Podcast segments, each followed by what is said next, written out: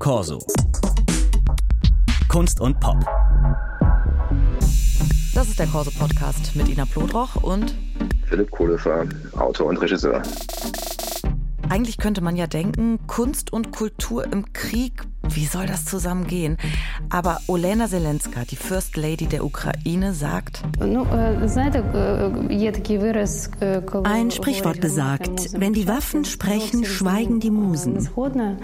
Ich bin anderer Meinung. Der Kreativitätsschub während des jetzigen Krieges beweist uns das Gegenteil. Das sagt Olena Zelenska in der Arte-Dokumentation Kulturkrieg, Kunst als Waffe.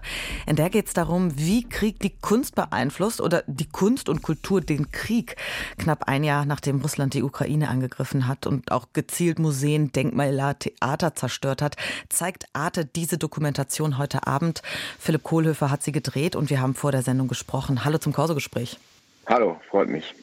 Sie haben eine Schauspielerin, einen Maler begleitet, auch Musiker, vor allem auch solche, die sich der Armee angeschlossen haben. Und einer von ihnen, das ist der in der Ukraine total bekannte Sänger Andrei Klevniok, der Band Boombox. Und der sagt, also der ist, hat sich auch der Armee angeschlossen und der sagt, ja, es ist eigentlich gar nicht so anders, in einer Band zu spielen oder Soldat zu sein.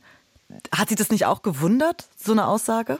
Ja, auf den ersten Blick ist es natürlich, oder beim ersten Zuhören wundert einen das natürlich schon, weil natürlich Musik natürlich mit positiven Emotionen verknüpft ist und Krieg und äh, Gewalt natürlich überhaupt nicht. Aber was der, der bezog sich ja tatsächlich auf die Logistik und auf den Organisationsaufwand, der dahinter steckt. Und dann macht es schon Sinn. Und was der auch meinte, ist natürlich auch, dass das eine als auch das andere einen kulturellen Aspekt hat, einen äh, ganz tiefgreifenden kulturellen Aspekt. Ja. Ihre Dokumentation zeigt ja eben, welche Rolle diese kulturelle Identität eben in diesem Jahr, in diesem Kriegsjahr gespielt hat und auch immer stärker irgendwie spielt. Was war denn so, als Sie angefangen haben, diesen Film zu drehen?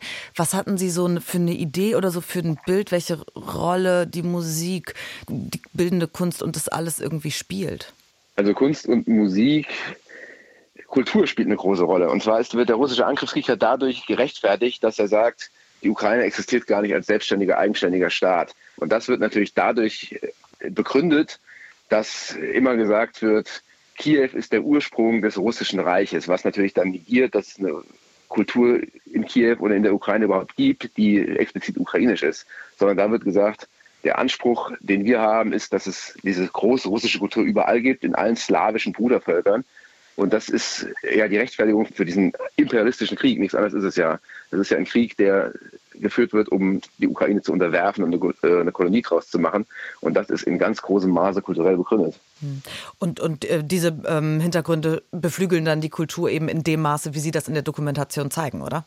Also klar, wenn auf der einen Seite jemand sagt, eure Kultur gibt es gar nicht und damit einen Angriffskrieg versucht zu rechtfertigen, dann bedeutet das auf der anderen Seite natürlich, dass die Angegriffenen sagen, also Moment, natürlich haben wir eine Kultur und hier ist sie.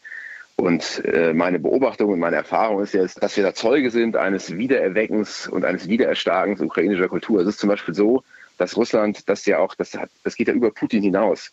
Also dieses Problem des imperialistischen russischen Reiches, des imperialistischen Russlands, der die Kultur der slawischen Völker, das gilt auch für Belarus nämlich, einfach negiert, das äh, findet schon seit 200, 300 Jahren statt.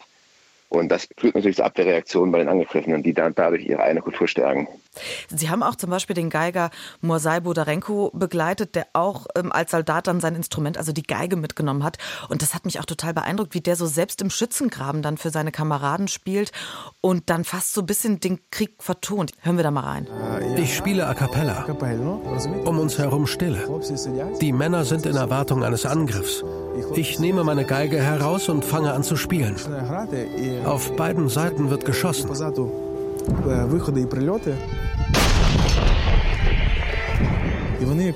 Ich beginne mich rhythmisch an das Artilleriefeuer anzupassen. Ich hätte nie gedacht, dass man sich musikalisch darauf einstellen kann. Bei all dem Leid ist es auch eine gute Zeit, um den Wert der Musik besser zu verstehen. Was ist so Ihr Eindruck? Welche Bedeutung und welchen Wert hat die Musik? Ähm, was zeigt sich da im Krieg, welche Bedeutung die hat? Naja, es ist schon so, dass Musik ja sehr emotional ist und das funktioniert natürlich in beide Richtungen. Also Musik in dem Fall funktioniert dann auch als emotionaler und seelischer Bunker. Also das äh, war auch da vor Ort so, dass Soldaten sich dann auf die Musik und in die Musik zurückgezogen haben und das als Trost oder als, als Unterstützung, Trost ist vielleicht das falsche Wort, aber als Unterstützung gesucht und gewählt haben. Also die Bedeutung der Musik hat sich im Zuge dieses Krieges total verändert. Das muss man schon sagen. Also weg von Unterhaltung hin zu Unterstützung der ukrainischen Armee, Unterstützung der ukrainischen Kultur, Unterstützung der Menschen. Also das hat eine ganz, tatsächlich eine ganz andere Bedeutung. Und bei, im Fall von Moisa Bondarenko war es tatsächlich so, dass er mir dann auch erzählt hat, er versucht, im Takt der Artillerie Einschläge zu spielen. Das ist schon eine krasse Ansage. Ja. Ja, und was, welche Rolle die Musik auch hat, so habe ich das aus ihrer Dokumentation eben so rausgesehen. Das hat so was total Identitätsstiftendes, ne? so was Nationalistisches, so hier sind wir, wir sind noch da. Genau. Wenn ähm, die eine Seite attackiert und das kulturell begründet, dann ist die Abwehrhaltung natürlich auch eine kulturell begründete. Und deswegen ist es auch so, was Olena Zelenska da am Anfang sagt. Wir müssen das Beste daraus nehmen und die Kultur wird so stark sein wie nie zuvor. Und ich glaube das auch. Das ist jetzt auch meine Erfahrung und Ziel und Zweck dieses Films, dass man sieht, die Kultur ist so stark wie nie zuvor. Wir sehen hier gerade das Wiederaufleben der. Also für uns Deutsche ist ja die Ukraine immer so ein dünner Fleck gewesen. Das war ja so ne, irgendwas da im Osten. Mhm. Und niemand kennt sie aus. Dabei ist es das gerade mal 800 Kilometer von da, wo ich jetzt wohne, ne, bis man im Krieg ist. Das ist ja nicht weit weg und ist auch kulturell halt sehr, sehr nahe. Also die Leute hören ja dieselbe Musik wie wir, gucken ja dieselben Filme wie wir. Die, selbst die Hipster sehen so aus wie die Hipster in Berlin Mitte.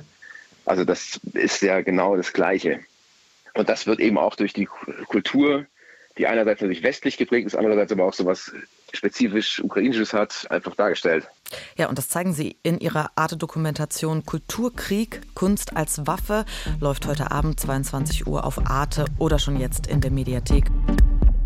Das war der Corso-Podcast mit Ina Plodroch und Philipp Kohlefer, Autor und Regisseur. All unsere Folgen finden Sie wie immer in der DLF Audiothek. Corso.